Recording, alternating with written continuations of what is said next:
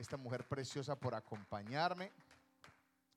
Estamos contentos, estamos felices. Quiero darle un saludo muy especial una vez más a todas las personas que se están conectando en este momento a través de cualquiera de nuestras plataformas y redes sociales. Esta es la Iglesia Cristo Vive Miami que les da un aplauso fuerte desde Miami, Florida. En, esta, en este templo que está lleno del calor humano, aunque no somos muchos, pero estamos llenos del calor humano y quiero aprovechar para darle gracias a todos ustedes por su apoyo, por conectarse y gracias a todas las personas que siempre están sirviendo en esta casa, desde a la gente del sonido, las cámaras, los videos, las plataformas sociales.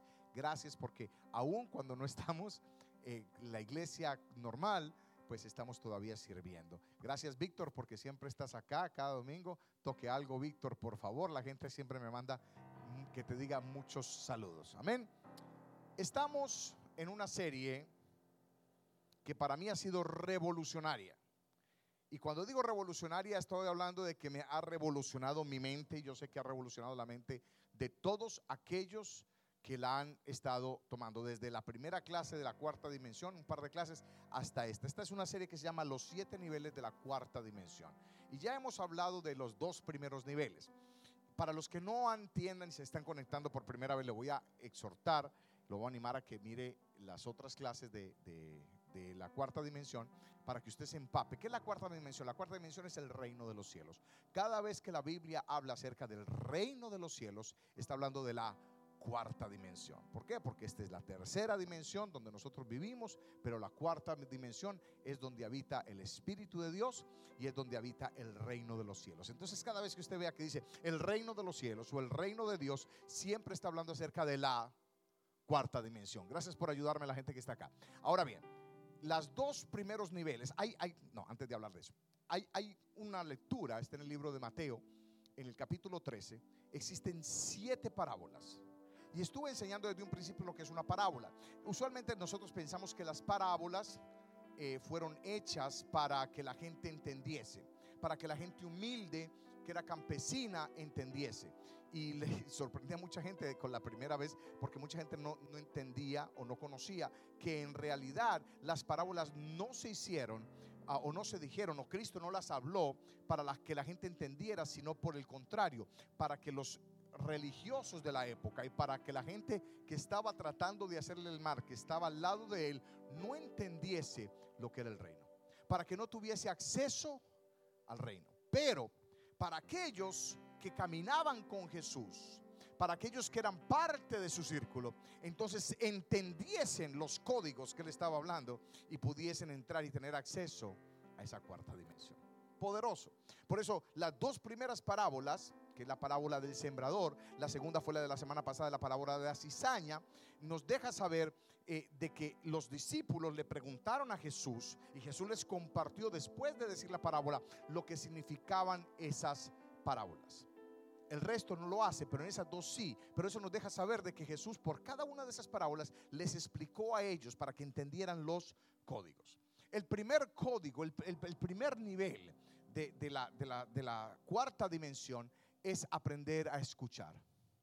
Hablamos acerca de la importancia de oír la voz del maestro, es escuchar la palabra de Dios, de escuchar a Dios mismo. Por eso lo dice eh, varias veces en esa parábola del sembrador, el que tenga oídos, que oiga, porque hay gente que tiene oídos, mas no escuchan. Ese es el primero. El segundo que fue la semana pasada, estuvimos hablando acerca de la cizaña y de dejar las cosas tranquilas. Como en el reino de los cielos, como en la cuarta dimensión, usted no se ocupa absolutamente de nada. Dios se ocupa de usted. He dicho, Dios se ocupa de usted. Dios se ocupa de su casa, Dios se ocupa de su negocio, Dios se ocupa de su familia, Dios se ocupa de su provisión. Dios se ocupa, a nada le complace más al Padre que ocuparse de la necesidad del Hijo. Lo voy a decir a esta cámara. Nada ocupa más al Padre, nada alegra más al Padre perdón, de que alegrar el proveer para sus hijos. Lo dice claramente Mateo capítulo 6, estamos hablando de eso ahorita con mi esposa, eh, la importancia de Mateo 6 que dice, no se preocupe, mi Padre que está en los cielos sabe, sabe lo que tú necesitas. Así que no te preocupes. Me encanta ver como mi hijo Camilo, que tiene 17 años, va a cumplir 18 años, es el único que nos queda viviendo con nosotros. Y eh, eh, él se levanta en la mañana y es el niño más feliz del mundo, es súper organizado, él se levanta, se arregla, se baña, se viste, hace su cama antes de desayunar. Entonces va y desayuna, pero yo cuando lo veo desayunando, que yo veo que él tiene su, su procesión, yo lo llamo su procesión, su, vamos a decir, sus pasos, ¿no? Ya tiene todo fríamente calculado. Él viene y pone pues este donde se va a servir y su plato y su cereal y su leche. Nunca he visto que él se preocupa por lo que va a comer. Yo nunca he visto a mi hijo Camilo diciéndome, papá, ¿cuánto pagamos nosotros eh, por, nuestra hipoteca de nuestra casa? ¿Cuánto, ¿Cuánto llega la luz? ¿Cuánto llega el agua? A lo mejor los hijos de Víctor le preguntan eso, pero, pero los míos nunca me han preguntado. Víctor, ¿usted le pregunta? No. ¿Verdad que no? ¿Sabe por qué no? ¿Sabe por qué no preguntan? Porque ellos confían en que tiene un padre o una madre que sabe lo que necesita. Y si nosotros tenemos padres naturales que saben lo que necesitamos y no tenemos que preguntarle, ¿para qué entonces preguntarle al Dios de los cielos? ¿Para qué preocuparse si sabemos que tenemos un Dios en los cielos que sabe que necesitamos comida, que necesitamos gasolina, que no se preocupe, déjeselo al Señor. Cuando vengan los tiempos difíciles, déjeselo al Señor, déjelo tranquilo. Por eso la cizaña hay que dejarla crecer juntamente con el trigo. El día de hoy tenemos la tercera parte de la cuarta dimensión y se llama la fe que crece. Yo quiero que usted diga aquí conmigo allá, yo tengo una fe que va a crecer. No, pero dígalo, dígalo con convencimiento. Agarra su dedo profético. Este es su dedo y señálese a usted mismo. Diga, yo creo que mi fe va a crecer en el nombre de Jesús. Amén. Si usted lo dijo, yo también lo voy a creer con usted. Y hoy voy a leerle la tercera parábola de Mateo 13, y está en el libro de Mateo 13, capítulo, ah, perdón, versículo 31 y 32. Y dice lo siguiente, otra parábola les refirió, hablando de Jesús, diciendo, el reino de los cielos es semejante al grano de mostaza que un hombre tomó y sembró en su campo. Esta es la verdad, la más pequeña de todas las semillas, pero cuando ha crecido es la mayor de las hortalizas y se hace un árbol, de tal manera que vienen las aves del cielo y hacen nidos en sus ramas. Wow, tremendo. El reino de los cielos es semejante. La Biblia nunca dice el reino de los cielos es un grano de mostaza. El reino de los cielos es eh, como el labrador que sembró semilla. No, dice que es semejante, o sea que es una semejanza. Es para que podamos entender en códigos cómo y cómo se opera en el reino de los cielos. Y en esta tercera, que es el tercer nivel, habla acerca de la semilla de mostaza. Y la semilla de mostaza, todos sabemos, o los que somos cristianos ya, entendemos que siempre que se habla, se habla de, la, de la semilla de mostaza, se habla acerca de la y se habla acerca de la fe porque Jesús la menciona varias veces. La, semilla de mostaza eh, la menciona la palabra varias veces y siempre va correlacionada con la fe. Aquí realmente no habló de la fe, pero cuando vemos la palabra en Mateo 17, sí habla acerca de la fe. Y tenemos ese corito que decía, ¿cómo era? ¿Cómo? Decía, si tuvieras fe como un grano de mostaza, eso lo dice el Señor. ¿Se recuerda eso? Yo lo diría a la montaña. La pastora y yo cuando éramos bien pentecostales lo hacíamos, muévete, muévete. ¿Se recuerda de eso? ¿Y cuántos, cuántos remolinearon? ¿Usted nunca remolinó, Víctor? Pastor, usted. Eso, Víctor, usted sí vino entonado el día de hoy. Es que Víctor es bien pentecostal. Présteme mucha atención. Eh, la fe, si tuviese la fe como un grano de mostaza, eso lo dice la palabra en el libro de Mateo capítulo 17. Mire lo que dice en ese versículo para recordárselo. 17, eh, Mateo 17, del 14 al 20 dice, cuando llegaron a la multitud, estábamos Jesús bajando del monte de la transfiguración. El monte de la transfiguración fue un lugar donde se abrió la cuarta dimensión. Entonces dice, cuando llegaron a la multitud, un hombre se acercó a Jesús y, y se arrodilló ante él y dijo, Señor, ten compasión de mi hijo. Le dan ataques y sufre terriblemente. Muchas veces cae en el fuego o en el agua. Se lo traje a sus discípulos, pero no pudieron sanarlo. Wow. Ah, generación incrédula y perversa, dijo Jesús. ¿hasta cuándo tendré que estar con ustedes? ¿Hasta cuándo tendré que soportarlos? Miren lo que le está hablando a sus discípulos. Tráigame acá el muchacho. Jesús reprendió el demonio. Uy, me encanta eso. Jesús reprendió al demonio. Ni un solo amén. Jesús reprendió al demonio. ¿Alguien puede decir amén? Gracias. ¿Mm? El cual salió del muchacho y este quedó sano desde aquel momento. Después los discípulos se acercaron a Jesús y en privado le preguntaron, ¿por qué nosotros no pudimos expulsarlo? Y entonces dice Jesús, por la poca fe que tienen, le respondió. Les aseguro que si tuviesen la fe tan pequeña como un grano de mostaza, podrían decirle a esta montaña, trasládate aquí para allá y se trasladaría, porque para ustedes nada será imposible. Mire, estamos hablando de que Jesús eh, le regaña, regaña a sus discípulos porque los discípulos no pudieron sanarlo. Y no pudieron sanarlo no porque no tenían buenas intenciones, no era porque eran unos flojos, unos vagos, no era porque ni siquiera no estaban ungidos, no lo hicieron simplemente porque en ese momento o no tuviesen, no tuviesen o no tuvieron, perdón, la fe suficiente. Y hay veces que nosotros como cristianos no tenemos la fe suficiente. Oh, no me entendió eso. Mire, usted puede ser la persona más cristiana del mundo, conocer la palabra de pe a pa. Y sabe una cosa, que muchas veces a nosotros se nos ha ido la fe. Oh, yo, yo, sé que los hipócritas que me están viendo y dicen, sí, nunca, a mí nunca se... Mentira, a todos en algún momento hemos perdido la fe. En algún momento usted ha escaseado la fe. En algún momento se le ha bajado la fe. En algún momento usted ha dudado. Pero yo he venido a decirle a alguien el día de hoy que a lo mejor la fe la tiene por el piso. Que hoy va a ser un día en donde tu fe va a subir otro nivel. Donde tu fe va a crecer como nunca. Donde tu fe va a ser activada como nunca.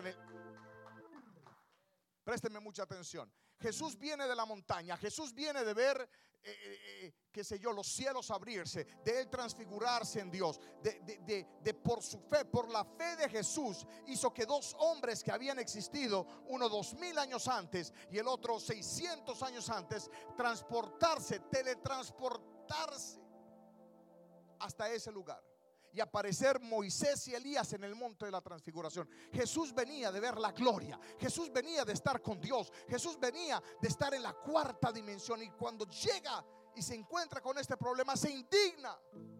¿Y sabe por qué se indigna? ¿Sabe por qué le dice generación de gente de gente incrédula?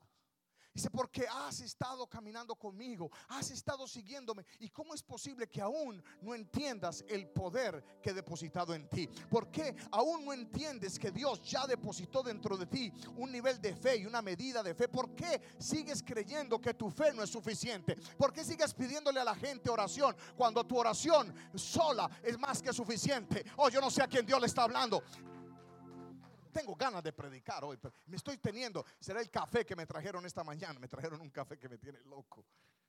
Estoy así con el café. Una bomba. Présteme mucha atención. Entonces, los discípulos no fallaron porque, porque quisieran, pero simplemente ellos estaban, estaban pensando, ¿por qué? Y sabe una cosa, la razón por la cual ellos fallaron es porque ellos no pudieron ver el potencial de su fe toda semilla, y usted ve que la, Biblia habla constantemente de semillas y de agricultura. Y le voy a enseñar en un ratito bastante de eso, porque la palabra agricultura es la combinación de dos palabras, agri que significa campo o todo lo que tiene que ver con vegetación, y cultura que viene de la palabra culto.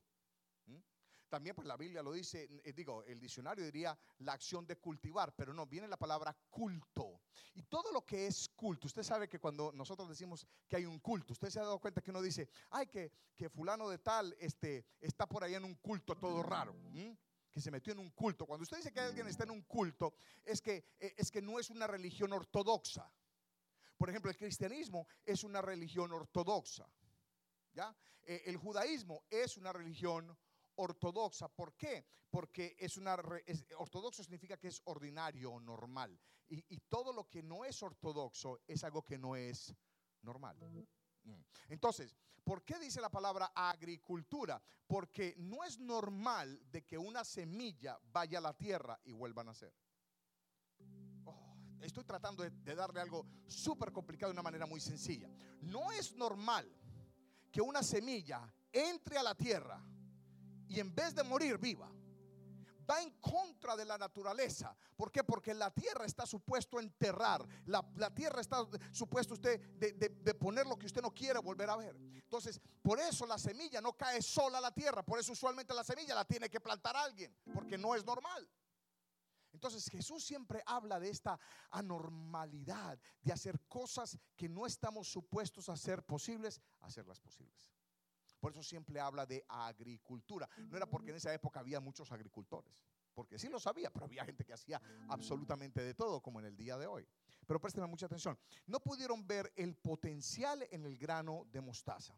La Biblia dice en el libro de Romanos capítulo 12, versículo 3, de que todos tenemos una medida de fe. Todos se nos ha depositado desde que nacemos una medida de fe. Usted tiene fe y yo tengo fe desde que nacemos. Así, mira, antes de ser cristiano usted tenía fe. Antes de conocer a Jesús, usted tenía fe. Antes de que Dios se le revelara, usted tenía fe. Porque desde el principio, desde que usted fue construido, hecho, formado en el vientre de su madre, ya Dios sopló aliento de vida y sopló y puso una medida de fe. Entonces, esa medida de fe depende de usted, no de Dios, el incrementarla. Pero usted tiene que ver primeramente su potencial. Ay, Padre. Lo que pasa es que es muy difícil ver el potencial en uno mismo. Pregúnteme por qué. Porque usted ha visto que Dios nos hizo los ojos. En, portugués diría los óleos. ¿Sabe? Dios nos hizo los ojos para poder ver todo lo que estaba al frente. Yo puedo ver mi esposa, puedo ver las sillas, puedo ver a Víctor, puedo ver las cámaras, puedo ver tantas cosas acá, pero no me puedo ver a mí mismo. Los ojos no fueron diseñados para que nosotros nos veamos a nosotros mismos, a menos de que tengamos un espejo al frente. Pastor, ¿qué me está tratando de decir? Que depende de usted imaginarse como usted es. Depende de usted el espertar algo de usted, el ver el potencial en usted mismo. Lo más difícil que hay para una persona, Dios mío, ayúdame a predicar esto el día de hoy, es ver su potencial, es ver lo grande que Dios ha puesto. La mayoría de las personas estamos buscando quien nos diga el potencial que tenemos, que alguien nos reconozca lo que nosotros hacemos, pero Dios te dice, no, tú tienes que ver el potencial que Dios ya puso en ti. Eres una semilla que Dios sembró en esta tierra llena de potencial. Es más, yo declaro y decreto que usted no es cualquier matica, que usted es un cedro, que usted es un roble, que usted es un, un secuoya, que usted es un, guayacán. Pero no los de la orquesta. Oiga, mire, vea. Usted está en Cali para que. Oiga, eso, no es Guayacán, Víctor. ¿Mm? Si usted va a Guanchita, la pasa bonita. Ah, así es que baila Juan Carlos. Présteme mucha atención. Oiga, ves. Entonces, eso, eso no es salsa. Me está poniendo cumbia. Pare a ver. Está poniéndose ahí un, cumbión usted. Vaya a aprender más bien ritmos colombianos, Víctor. Préstame mucha atención. Quiero que usted entienda que hay un potencial dentro de usted que usted tiene que reconocerlo. Mire, no es de Dios reconocer su potencial. No es de su esposa reconocer su potencial. Bendito si alguien se lo reconoce. Pero sabe una cosa, depende de usted reconocer quién es usted que usted diga, wow, yo soy una creación divina. Yo no nací por, por, por, por el destino. Yo no soy hijo de, de, la madre naturaleza del universo. Yo soy hijo, hija del Dios viviente. Dios me hizo con propósito. Dios me hizo para ser grande. Dios me hizo para hacer cosas poderosas. Dios me hizo para transformar el mundo. Dios me hizo para prosperar y ser, oh, denle un aplauso a Dios. Tiene que verse fuerte, tiene que verse.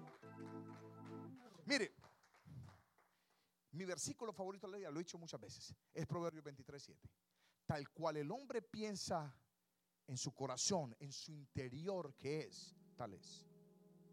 Lo que usted piense que usted es, eso es. Si usted piensa una basura, el mundo entero lo va a ver como una basura. Si, si usted se ve como, como una persona eh, que no va a triunfar, el mundo entero te ve así. Pero cuando tú puedes ver lo que hay en ti, el resto del mundo va a ver lo que hay en ti. Por eso es tan importante esta parte que a usted le quede clara. Usted tiene que hacer confesiones todos los días acerca de usted. Todos los días. Diga, yo soy un berraco. Si usted es colombiano, diga, yo soy un berraco. Yo soy un teso, yo soy un duro, yo soy el más... Usted se, mira después y usted dice, soy la más bonita, soy la más inteligente. Pastor, es un pensamiento narcisista. No, narciso es el diablo. Eso es usted poder reconocer la gloria de Dios en usted, ver la gloria que Dios ha puesto en usted. O yo no sé a quién Dios le está hablando en esta mañana, pero yo declaro que hay gloria en ti, que hay poder en ti, que hay fortaleza en ti. Entonces, ¿sabe por qué habló Jesús de la semilla? ¿Y por qué es el potencial? Si tuvieses la fe como un grano de mostaza, le dirías a este monte, muévete y se tendría que mover. Usted sabe que sería para un hombre imposible decirle a un monte que se mueva y que el monte se mueva. Pero imagínese si el Señor nos dice que se puede hacer, Él no es hijo de hombre para mentir. O sea que si Él dijo que se puede hacer, se puede hacer. Es más, yo una vez lo vi hacer. Una vez yo lo vi hacer eso en Medellín. No, este, usted se burla, pero es que es en serio. En el aeropuerto eh, José María Córdoba, en Envigado, en Medellín, en Envigado, en Río Negro, en Medellín, había al final de la pista había un morro, había un cerro, había un monte, había una montañita. Y sabe una cosa, esa montaña causaba que los aviones tuviesen que agarrar mucha velocidad para poder pasarla porque estaba ahí. ¿Sabe qué hicieron? Lo quitaron. O sea, literalmente removieron el monte. Y todo lo que había en ese monte lo trasladaron para otro lugar porque eso no se puede desaparecer. Lo agarran la bolqueta y lo ponen. O sea, que sí se puede hacer, sí se puede hacer. Pero ojo, que no es una, labor fácil, es una labor extremadamente difícil. Así que no es que usted le diga, movete pues, monte, a ver, movete, dale pues monte berraco. Y se movió con bien. Eso tampoco es así. Pero lo que Dios le está tratando de decir es que no hay nada imposible. Pero como una, algo tan pequeño como una semilla de mostaza puede ser más grande que una montaña. Dios te está hablando de, montes. Montes significan problemas, montes significan circunstancias, montes significan imposibles, montes significan algo O sea, el, subir al monte Himalaya, el, subir a Kalimanjaro, el subir a una de estas montañas en los Andes, en la Concagua, es, es una cosa tremenda porque son montes grandes. Y dice, una semilla es más fuerte y más poderoso que un monte. ¿Por qué? Le voy a explicar por qué. Porque el monte es un pedazo de roca muerta. Oh, no entendió eso. La montaña es un pedazo de roca muerta.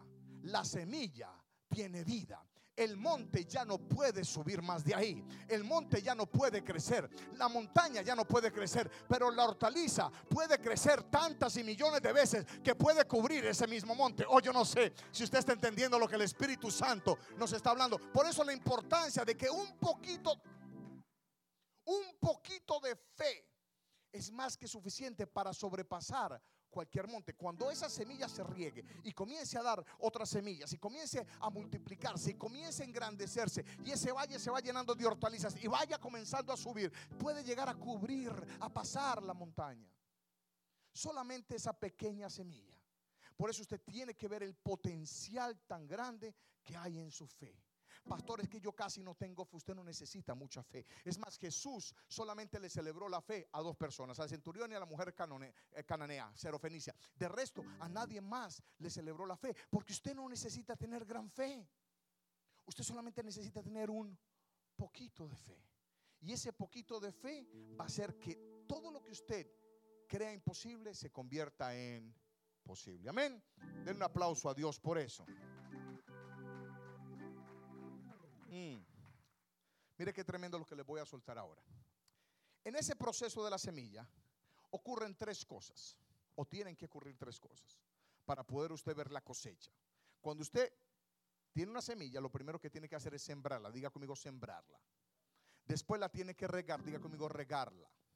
Y tercero, tiene que cultivarla o arrancarla o cosecharla. Amén. Son los tres procesos. Entonces, mire lo que dice la palabra de Dios en Primera de Corintios, capítulo 3, en el versículo del 6 al 8. Esto, esto se va a gozar mucha gente con esto.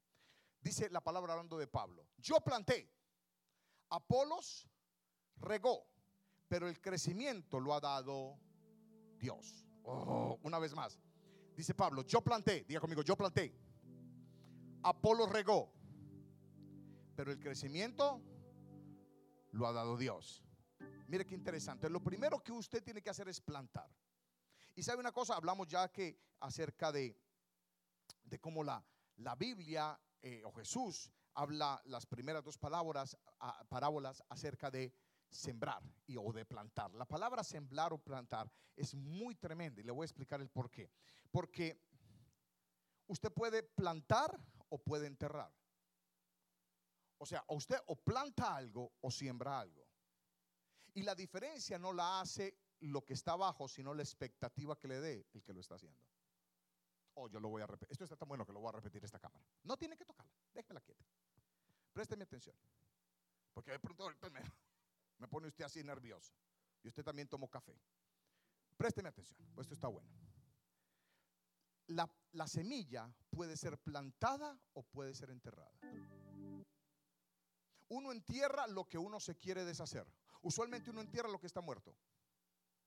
Pero uno siembra lo que tiene vida y lo que tiene potencial de transformación, lo que tiene potencial de metamorfosis. Lo que usted planta depende de quien lo esté plantando, el que sea sembrado o el que sea enterrado. Y sabe una cosa, muchos de nosotros hemos enterrado sueños en vez de plantarlos.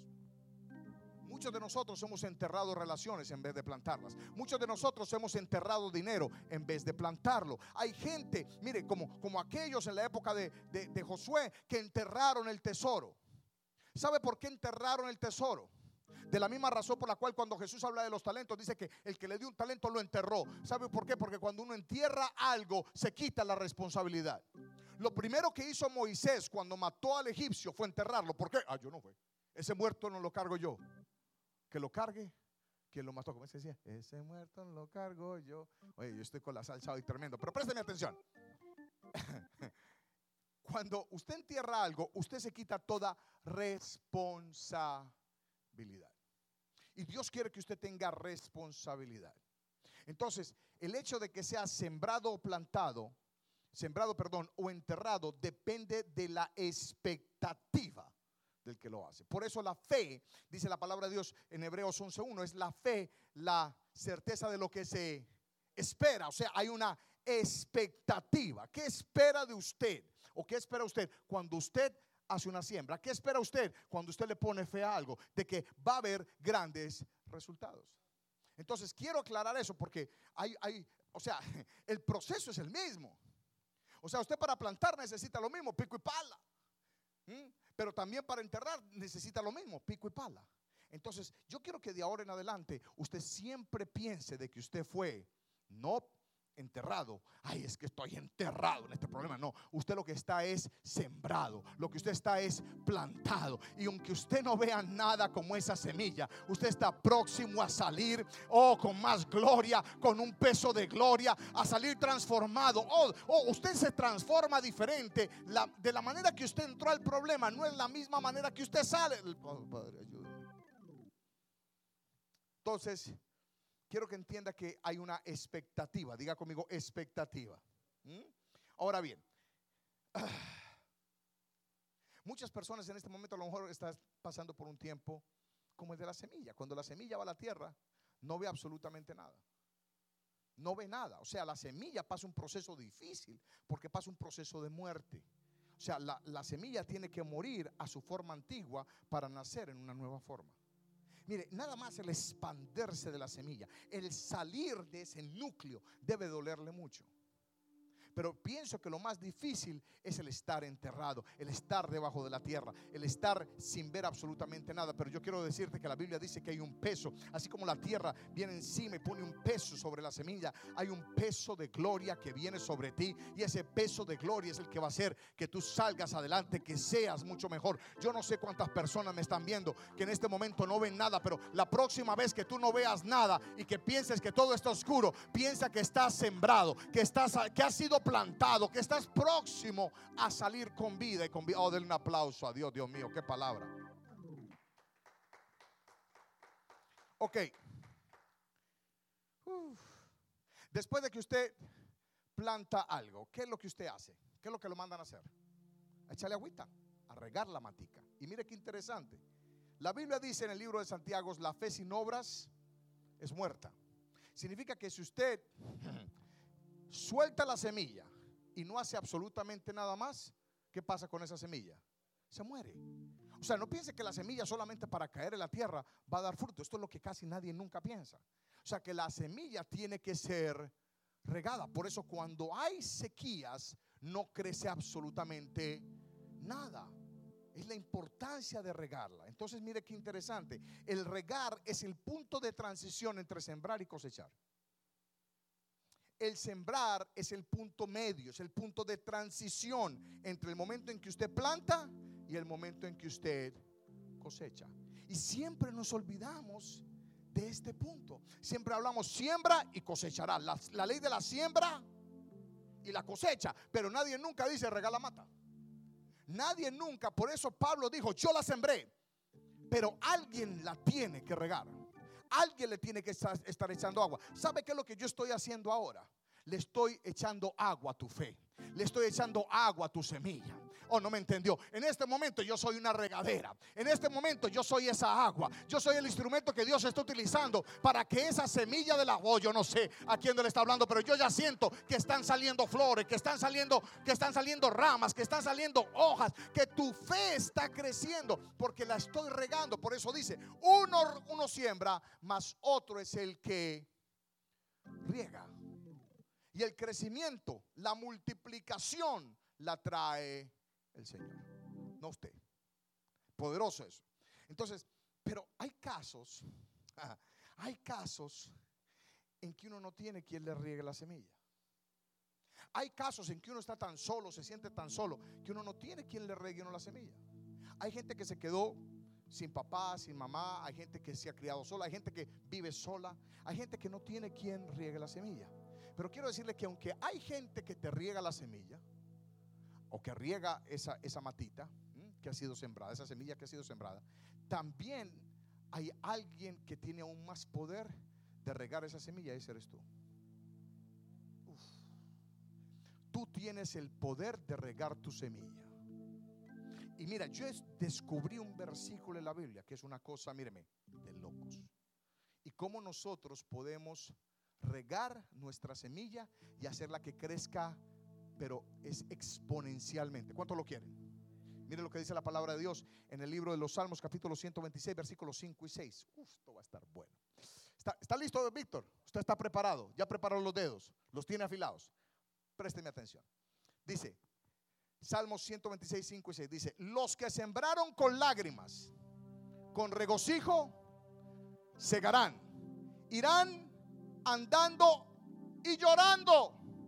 El que lleva la preciosa semilla, mas volverá a venir con regocijo trayendo sus gavillas. Oh my God. Oh my God. Ahora entiendo por qué lloré tanto. Ahora entiendo por qué he llorado tanto. Ahora entiendo por qué me he levantado en las noches a llorar y en las madrugadas. Ahora entiendo por qué cuando estoy a lo mejor solo comienzo a llorar. Ahora es cuando yo quiero que usted entienda por qué usted ha llorado tanto. Porque esas lágrimas son las que están regando esa preciosa semilla que va a dar fruto al 60, al 90 y al 100 por uno. yo no sé a quién Dios le está hablando, pero cada lágrima no ha sido en vano. Cada tristeza no ha sido en vano. Cada vez que te ha brotado una lágrima, mujer, no ha sido en esas lágrimas por tus hijos, por tu casa, por tus finanzas, no han sido en vano. Hoy yo quiero explicarle a alguien que yo descubrí que esas lágrimas son las que van a hacer que mi fe crezca, son las que van a regar esa semilla, son las que van a hacer que ese potencial del una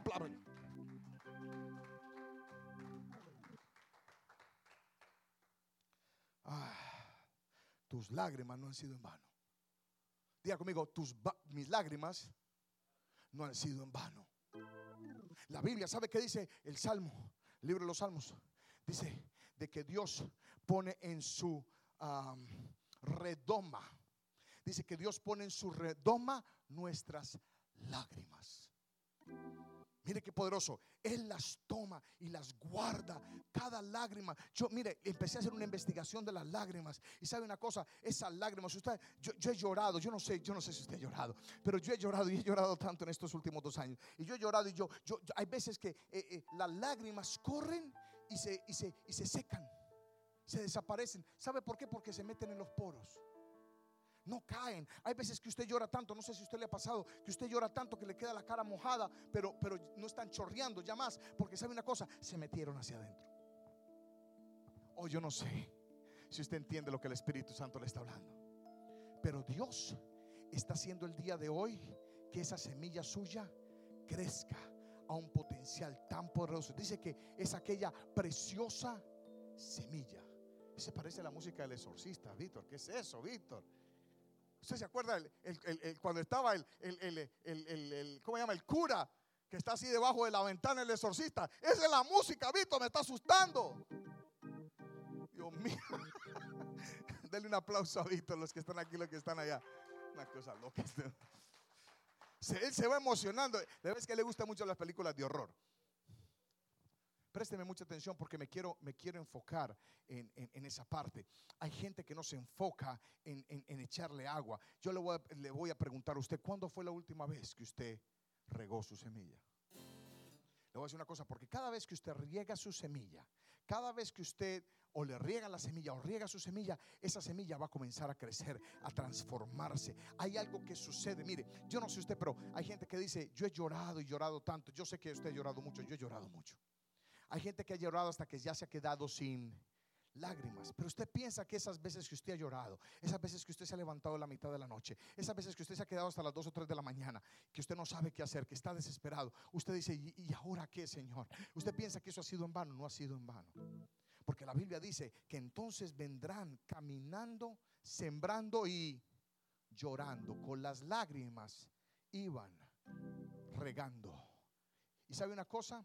Las lágrimas hacen que la semilla no solamente crezca, pero que pase el proceso más difícil. Porque es cuando usted le echa agua a la semilla que la semilla se revienta.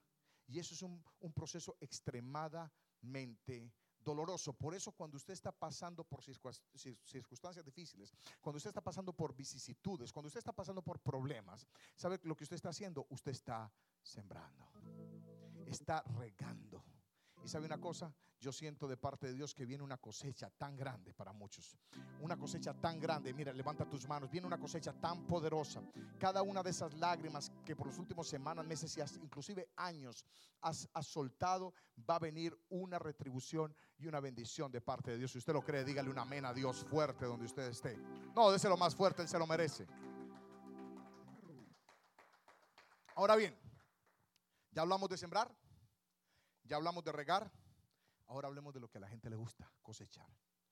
Y sabe una cosa, la parte de la cosecha no le voy a hablar mucho, sino que le voy a dar un secreto que Dios me dio acerca de la cosecha.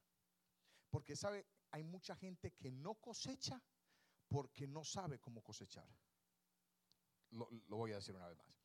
Hay gente que no cosecha porque no sabe cómo cosechar. Pastor, no lo entiendo. Hay veces que usted tiene al frente el campo listo para cosecharlo, pero como usted siempre se preocupó solamente de sembrar y de llorar, nunca supo cómo cosechar. Yo quiero que usted entienda esto. Cuando usted siembra y cuando usted cosecha, hay, usted utiliza dos instrumentos diferentes o dos herramientas diferentes. La misma herramienta con que usted siembra no es la misma herramienta con que usted cosecha. Se lo voy a explicar esta cámara. La misma manera con que usted siembra no es la misma manera como usted cosecha. Usted cuando siembra tiene pico y pala. ¿Por qué? Porque cuando usted está sembrando necesita remover la tierra, la piedra, lo que está fuerte, necesita romperlo, necesita quebrarlo, necesita hacer el hueco.